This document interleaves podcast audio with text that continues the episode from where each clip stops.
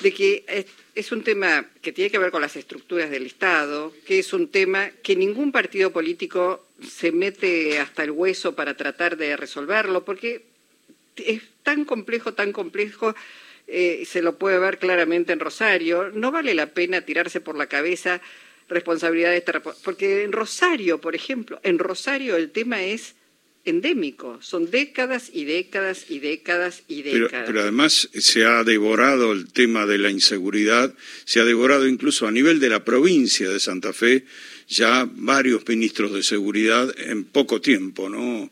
Es decir, hay un proceso ahí que va más allá de Rosario, me parece, ¿no? Bueno, está en línea Marcelo Saín. Marcelo Saín es profesor e investigador de la Universidad Nacional de Quilmes, fue ministro de Seguridad en la provincia de Santa Fe. Eh, y, bueno, vamos a hablar precisamente de esta cuestión que seguro conoce bien. Yo voy a decir, este, antes de, de escucharlo, que el tema de la inseguridad y particularmente de la inseguridad inficionada por el narcotráfico tiene como protagonistas, aparte de la fuerza de seguridad, aparte de la justicia, aparte del poder político, en Santa Fe y en cualquier parte. ¿eh? Digo, esto no es nuevo lo que estoy diciendo. ¿eh? Marcelo, buenas tardes. Jorge Alperini y Luisa Balmaya te damos la bienvenida. ¿Qué tal? Buenas tardes a Jorge y a vos, Luisa. Bueno, bueno, qué tema complejo, ¿no? Coincidís que nadie en realidad eh, digo, lo, lo, trabaja bien el tema, que debería pasar por un gran acuerdo político donde no se puede sacar rédito precisamente político de una cuestión tan grave y tan seria? Mira, yo creo que en la Argentina los temas de seguridad, y particularmente en, las cuestiones del crimen más complejo, de alta rentabilidad, se dicen muchas cosas que hay que hacer, algunos solo la hacen y cuando las hacen les va mal.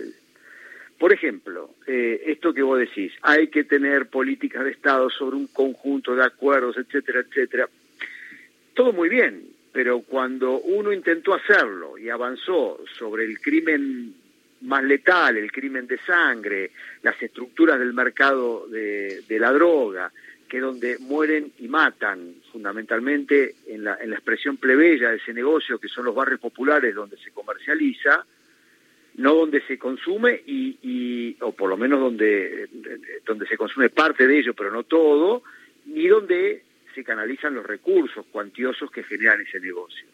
Cuando se hace eso, cuando se va sobre las estructuras de poder que prohijan, que alientan, que protegen, que convalidan ese conjunto de negocios, este, a las personas que lo han hecho no les ha ido bien y no han tenido respaldo político. Se acabaron los acuerdos políticos. En Santa Fe hubo un proceso, cuando nosotros estuvimos al frente del ministerio, el propio gobernador asumió que había que romper el vínculo entre política y delito porque sin eso era imposible resolver el problema de fondo.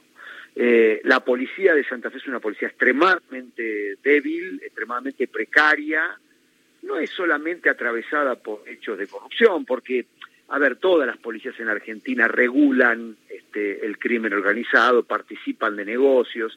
El problema es que en Santa Fe perdió el control de la calle y mm. además este, eh, es tan precaria, tan fragmentada, tan poco capacitada, tan administrativizada, gran parte de la policía está en oficina, no está en la calle, que, que evidentemente no es un instrumento legítimo, ni siquiera, Luisa, para regular ilegalmente el narcotráfico, porque si tuvieran esa capacidad de controlar a las organizaciones narco, por lo menos sosegarían la violencia, porque le impondrían reglas de juego, como ocurre en la ciudad de Buenos Aires, como ocurre en gran medida en el Gran, en el gran Buenos Aires, o en las grandes ciudades de la Argentina, donde los mercados de drogas son parecidos a los de Rosario.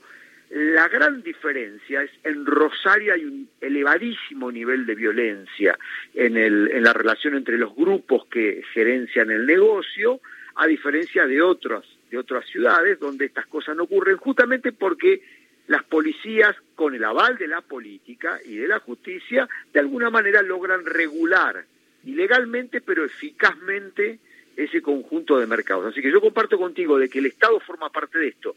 Ningún mercado se estructura sino en el tiempo y en el espacio. Y si hay tiempo y espacio, necesita de la protección del Estado, si no es imposible Marcelo, que se consolide. Marcelo, eh, se ha apelado a, a, partir de que la policía es una fuerza muy maleable también es muy cooptable para los grupos narcos, se ha apelado a otras fuerzas de seguridad. ¿Eso trajo soluciones o tampoco por ahí pasa la cosa?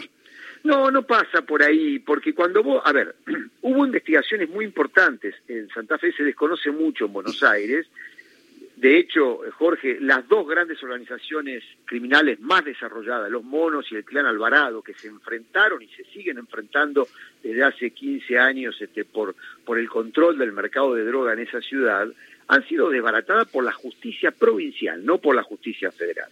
Pese a que son organizaciones narcos, ¿eh? pero han sido desbaratadas por asesinatos, por asesinación ilícita, yo formé parte de uno de esos procesos cuando llegué al frente de la Policía Judicial, allá en el fin del 2018, con el clan Alvarado. Tuve una responsabilidad importante en, el desbaratamiento, desbaratamiento, porque siguen funcionando de la cárcel, en, lo que terminó en el juicio y en la condena perpetua de Alvarado y de, y de sus cómplices. Ahora, cada vez que vos vas por alguna organización narco, terminás en una oficina fiscal, terminás en un juzgado, terminás en las estructuras policiales y terminás en las estructuras políticas. Son muchos los casos que se han visto en, Santa Fe en general, en Rosario en particular. Entonces, cada vez que vos escalas, salís del mundo plebeyo, del delito de sangre, y te vas a las estructuras que tienen vínculo directo con esto, digamos, ahí empiezan los problemas políticos. Mm. Digamos, si vos pateás puertas de rancho y allanás rancho no pasa nada. Cuando nosotros allanábamos financieras en el centro, ahí empezaban a sonar los teléfonos. Claro. Entonces, acá el primer acuerdo político que tiene que haber es el acuerdo político que con el crimen no se negocia.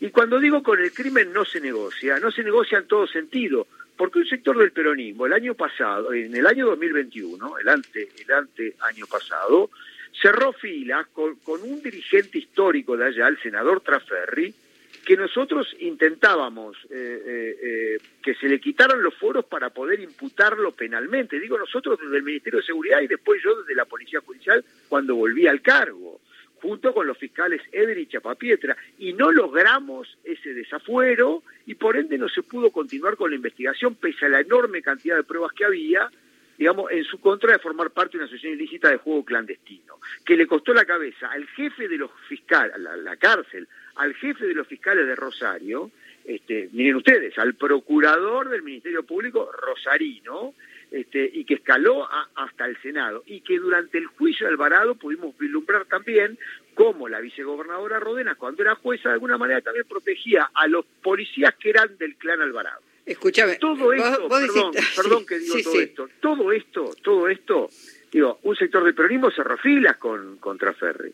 Yo no digo que ese sector del peronismo tenga que ver con el crimen, pero no se puede pactar con gente que está reprochada de ese tipo de delitos. No, no, yo te escucho y lo que pensaba es, todas aquellas series que se pueden ver en cualquier plataforma sobre corrupción, sobre las, las eh, esos lazos invisibles, esa trama entre el poder político, el poder judicial, el poder policial, etcétera, etcétera, digo, quedan chiquitas cuando uno te, escucha decir esto. Ahora acaban de nombrar a Claudio Brilloni, un hombre que estuvo en Gendarmería, que trae la experiencia de Gendarmería, este, frente al Ministerio de Seguridad de la provincia. ¿Tenés algún tipo de expectativa allí? Porque, digo, no, se ha visto... No conozco, no, no conozco, estoy muy alejado. Mirá, Luisa, yo quedé tan golpeado después de nuestra experiencia y de la, posterior destitución mía de, la policía judicial, eh, ilegal, y por eso tengo, tengo una, una, una demanda,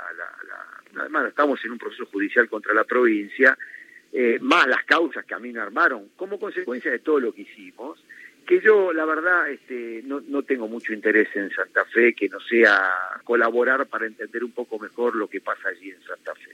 Entonces, Santa Fe lo que tiene que hacer, antes de reclamarle al gobierno federal, es sus deberes. Sus deberes significa tiene que depurar la policía, reformar profundamente esa policía que no sirve para nada, tiene que fortalecer el Ministerio Público de la Acusación, porque no puede ser que el 80% de los fiscales penales no investiguen las cosas como corresponde y no trabajen más eh, de las 2 de la tarde.